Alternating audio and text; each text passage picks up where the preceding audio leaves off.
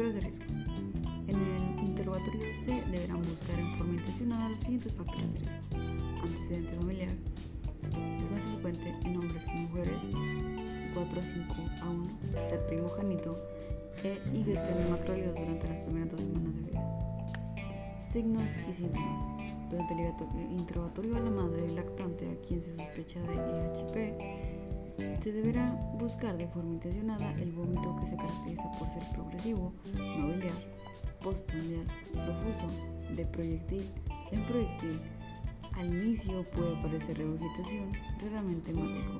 También se pueden encontrar pérdida de peso, desnutrición, letargia, disminución de movimientos intestinales, constipación ictericia El prematuro presenta con más frecuencia aumento del residuo, del, residuo, vómitos no biliares, no en proyectil y es poco frecuente la calosis metabólica hipoclorémica.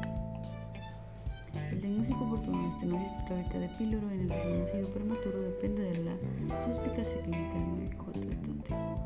Exploración física. Se deberá realizar al lactante con sospecha de HP exploración física completa buscando intencionadamente la oliva pilórica, siguiendo cualquiera de las siguientes técnicas. Técnica de exploración abdominal.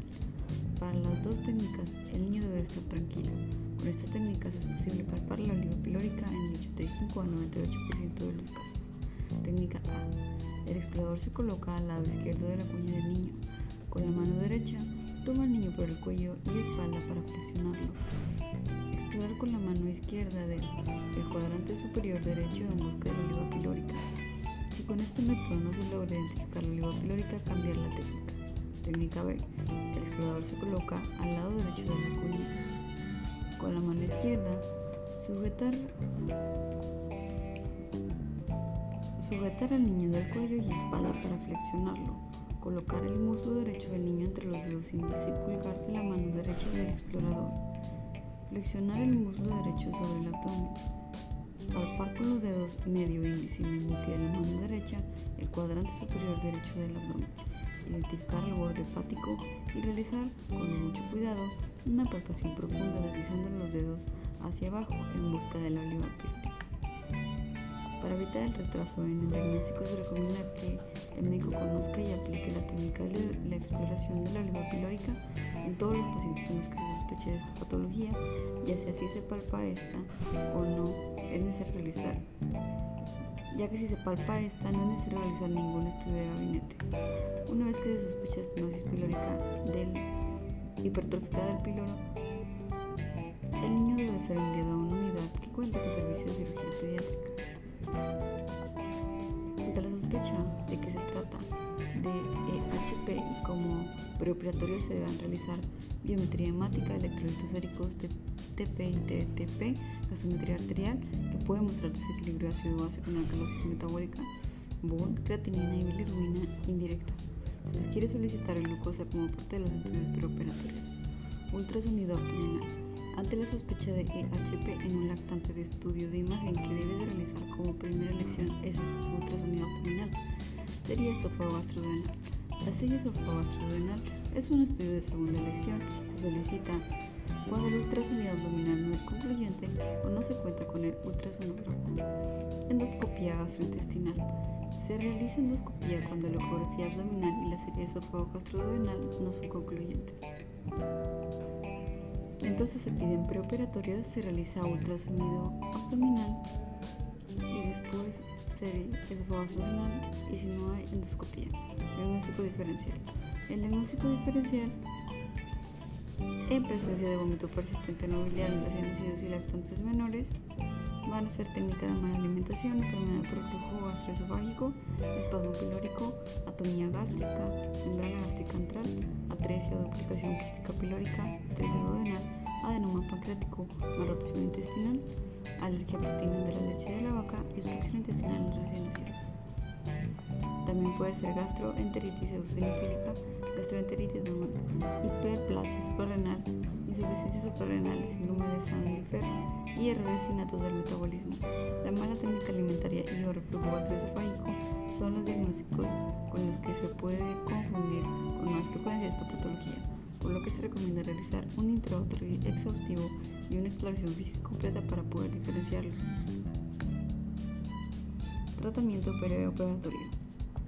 En lactantes sin desequilibrio hidroelectrolítico se indica ayuno, soluciones parenterales a requerimientos basales de 120 a 150 mililitros por kilo por día, colocar al paciente en posición semifóbula. La colocación de sonda orogástrica será evaluada en forma individual. La mayoría de los lactantes con DHP no requiere sonda orogástrica. Si el médico coloca la sonda, deberá vigilar el gasto y reponer las pérdidas con solución salina isotónica al 0.9%. Si el gasto es alto, en pacientes sin desequilibrio electrolítico, el volumen y composición de los líquidos parenterales que se recomienda administrar es líquidos de 100 a 120 mililitros por kilo por día, glucosa de 5 a 8 miligramos por kilo por minuto, sodio de 2 a 3 mil equivalentes por kilo por día, potasio de 2 a 3 mil equivalentes por kilo por día y cloro de 2 a 3 mil equivalentes por kilo por día. El volumen y contenido de los líquidos parenterales se podrá ajustar de acuerdo a las condiciones individuales del paciente. Si hay deshidratación, hay que corregir la pérdida de líquidos, electrolitos y desequilibrio ácido-base. Iniciar con un bolo de cristaloide isotónico de a 20 ml por kilogramo.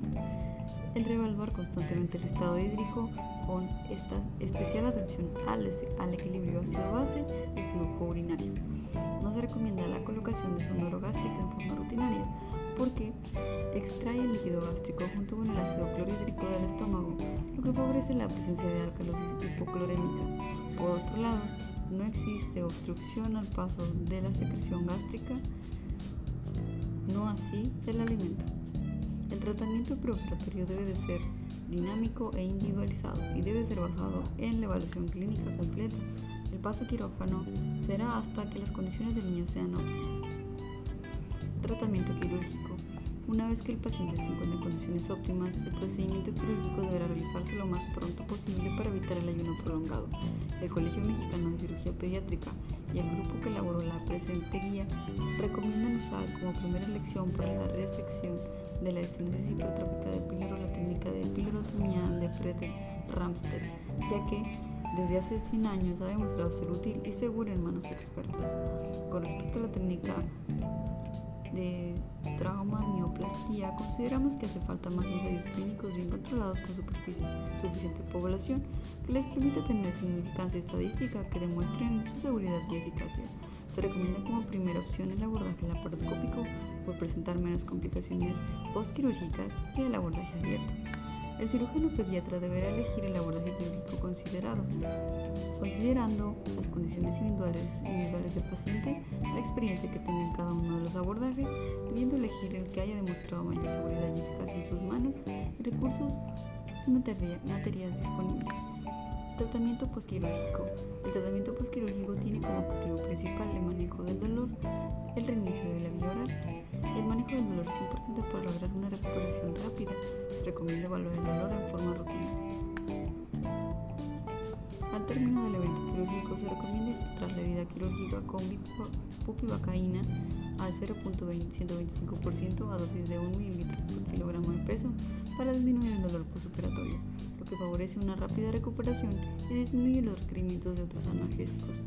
Posterior al evento quirúrgico, hay que hacer un ayuno de 8 horas. Hay que administrar soluciones parenterales a 120 ml por kilogramo por día, las cuales se suspenderán, se suspenderán al tolerar la segunda toma de leche modificada en proteínas a. Se recomienda el paracetamol como analgésico dosis de 15 mg por kilo dosis cada 4 a 6 horas y no exceder de 5 dosis al día. No se recomienda el uso rutinario de opioides para el manejo del dolor en, esos pacientes debido al riesgo potencial de presentar depresión respiratoria. Es recomendable que después de la pirulotomía los lactantes sean alimentados en forma temprana y escalonada con fórmula láctea o seno materno. Después de la pirulotomía, los lactantes pueden ser alimentados con el tipo de fórmula y volumen que tomaban antes del evento quirúrgico, ya que la mucosa del píloro no se incide, solo se incide en el músculo. La alimentación puede iniciarse 4 o 8 horas después de la recuperación anestésica. Los lactantes que inician la alimentación antes de 4 horas no tienen una recuperación adecuada y regularmente presentan vómito más frecuentemente y más severo, con desconfort para el paciente y ansiedad para los padres. Reinicio de la vía oral. Después de un ayuno de 8 horas posterior a la cirugía, se debe realizar una evaluación integral del niño para decidir si se reinicia la vía oral. Manejo al niño con técnica del vomitador. Inicia con electrolitos orales o solución glucosada al 5%, 20 ml o seno materno cada 2 horas por 3 tomas, si tolera. Y si tolera leche modificada en proteínas medida de dilución, 20 ml o seno materno cada 2 horas, 2 tomas. y si tolera leche modificada en proteínas, 30 ml o el volumen que consumía previo a la cirugía, o bien seno materno cada 3 horas por 2 tomas. Y si tolera, dejar a libre Complicaciones. Vigilancia durante el procedimiento quirúrgico. Hay que, hay que vigilar las siguientes complicaciones. Perforación. Número 1. Perforación de mucosa. Se repara con cierre primario y se efectúa la pirulotomía, piromiotomía en otro lugar de la circunferencia del píloro. El tratamiento posquirúrgico es ayuno por 3 días el inicio de la vía oral, como se describió anteriormente. Profilaxis antibiótica de acuerdo a resistencia antimicrobiana local. 2. Dificultad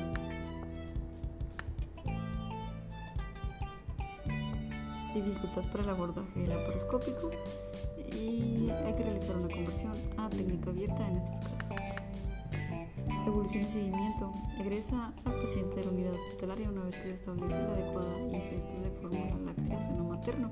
Se egresa con un analgésico vía y se recomienda paracetamol de 10 a 15 miligramos por kilodosis cada 6 horas por 5 días y posteriormente eh, solo en caso de dolor retiro de puntos a los 7 días de posoperado y cita de control en 4 semanas para valorar la ingesta y el incremento ponderal.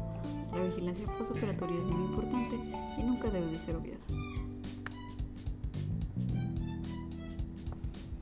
Cuadro 1. Método para palpación recomendado para el diagnóstico de estenosis hipertrófica congénita de píloro.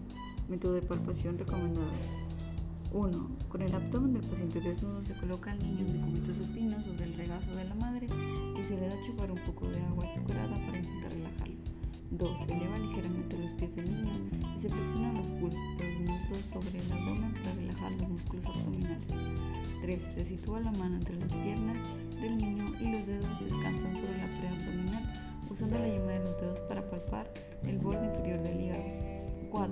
4. Deslice las yemas de los dedos por debajo del borde hepático y hacia atrás del abdomen. 5. Con los dedos flexionados y palpando la parte posterior del abdomen, deslizar los dedos hacia debajo de la pared abdominal. La oliva se palpará debajo de los dedos. 6. La movilización de la oliva de las cuatro direcciones distingue la EHP de otras masas retroperitoneales. 7. Cuando la oliva es palpable se sentirá como una masa lisa, dura, oblongada y de aproximadamente 1.5 a 2 centímetros de diámetro. El algoritmo es lo último y viene pues un recién nacido lactante entre 2 a 8 semanas de vida con vómito, historia clínica completa, con anamnesis completa con las características del vómito. Si se trata de un vómito bilioso, es una urgencia pediátrica y no es una estenosis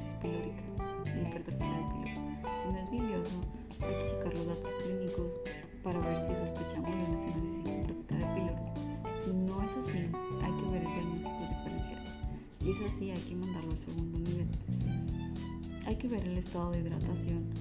Si, si ya lo checamos y también verificamos la exploración física y podemos palpar la oliva pilórica, nada más hay que preparar para una pirotomía, o sea, ya se confirma el diagnóstico por clínica.